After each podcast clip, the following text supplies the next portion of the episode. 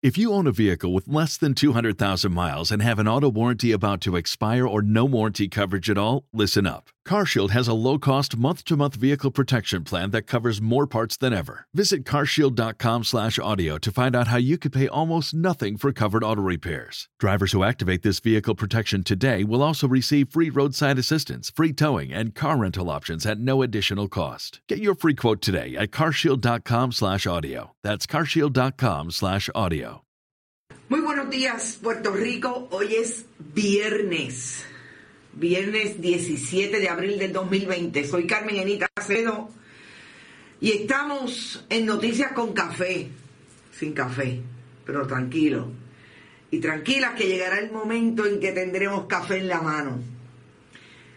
Hoy es un día de esos en que, para resumir la semana, tendría una que decir, como dije anoche, que quizás estamos viviendo los momentos más difíciles de una administración de gobierno que ya tuvo el récord histórico de que el país reclamó la salida, la renuncia de su gobernador electo.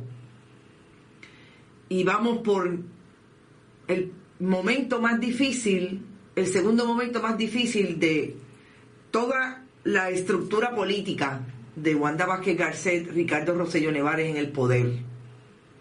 Porque yo digo que es la peor semana, porque tenemos poco más de 37, 38 días de la pandemia y el gobierno de Puerto Rico todavía hoy no puede establecer un proyecto de manejo de crisis, porque ya no se trata de atender la pandemia como se debería haber atendido una eh, un momento de riesgo, de riesgo, el manejo de riesgo. Estamos en el manejo de crisis y el gobierno de Puerto Rico no ha podido desarrollar, estructurar, ni aún con el grupo asesor científico que nombró bien temprano, el pasado 19 de marzo, eh, ha podido ser creíble ante el país para proponer que esa eh, ola, que esa curva de contagios se aplaste, tal y como hablan los científicos. Y veo que está empezando a llegar gente, Aida Mendoza y Josian Ortiz está por ahí, Josian, la diáspora siempre presente. Y les voy a pedir que si no me escuchan me lo digan, hoy estoy en otro, con otro equipo, un equipo eh, menos eh, riguroso de todo el que tenemos acá en Bonita y quiero saber si se escucha bien. Así que estoy empezando el día y, y quiero afinar con ustedes que estemos bien. Hola, Soki Figueroa, qué bueno que estás por ahí. Betina Font también, está todo el mundo levantándose temprano. Bueno, decía que esta fue la peor semana para mí de el gobierno actual, el gobierno sucesoral de Wanda Vázquez Garcet con relación a eh, la pandemia. Y no es solamente el asunto de eh, irregularidades o posible corrupción que haya alrededor de toda la, orden de compra de 38 millones de dólares.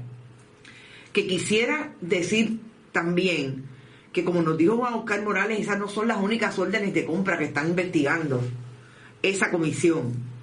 Otras relacionadas con la pandemia, y de hecho ya vemos cómo ayer empezó a salir con Adil Rosa Nieves, eh, Rivera, y me da con el nieve. Eh, las órdenes de compra, por ejemplo, de Castro Business, que también estuvieron influenciadas por Mabel Cabeza.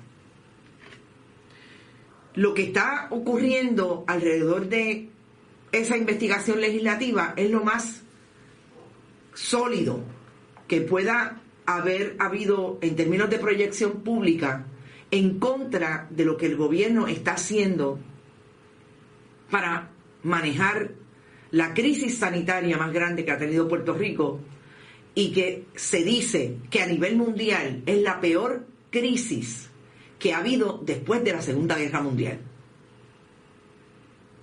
¿Cuál es el problema hoy? Nos levantamos y recibimos una carta de uno de los médicos que trató de enredar Segundo Rodríguez Quiliquini en el asunto de los referidos. Yo quiero decir algo sobre los referidos.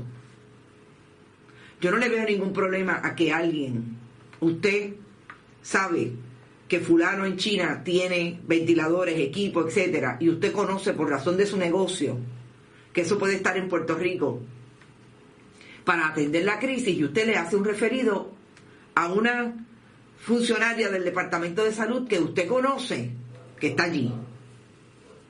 Nada malo.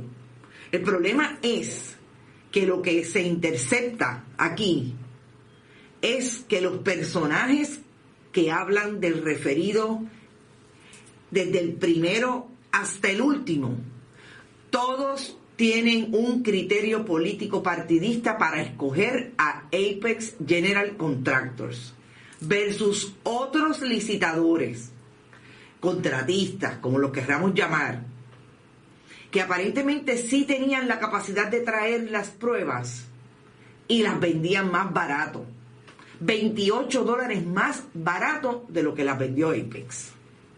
Así que para dejar eso súper claro, porque ayer, segundo Rodríguez Quiliquini, en su desesperación por tratar de salirse de toda esta controversia, se metió más. Basta, basta favor para ser caro, decía una de las testigos del caso del Instituto del SIDA. Porque esa secretaria, jamás la voy a olvidar, fue una de las personas y convictas por el caso del Instituto del SIDA en el primer, en el segundo juicio.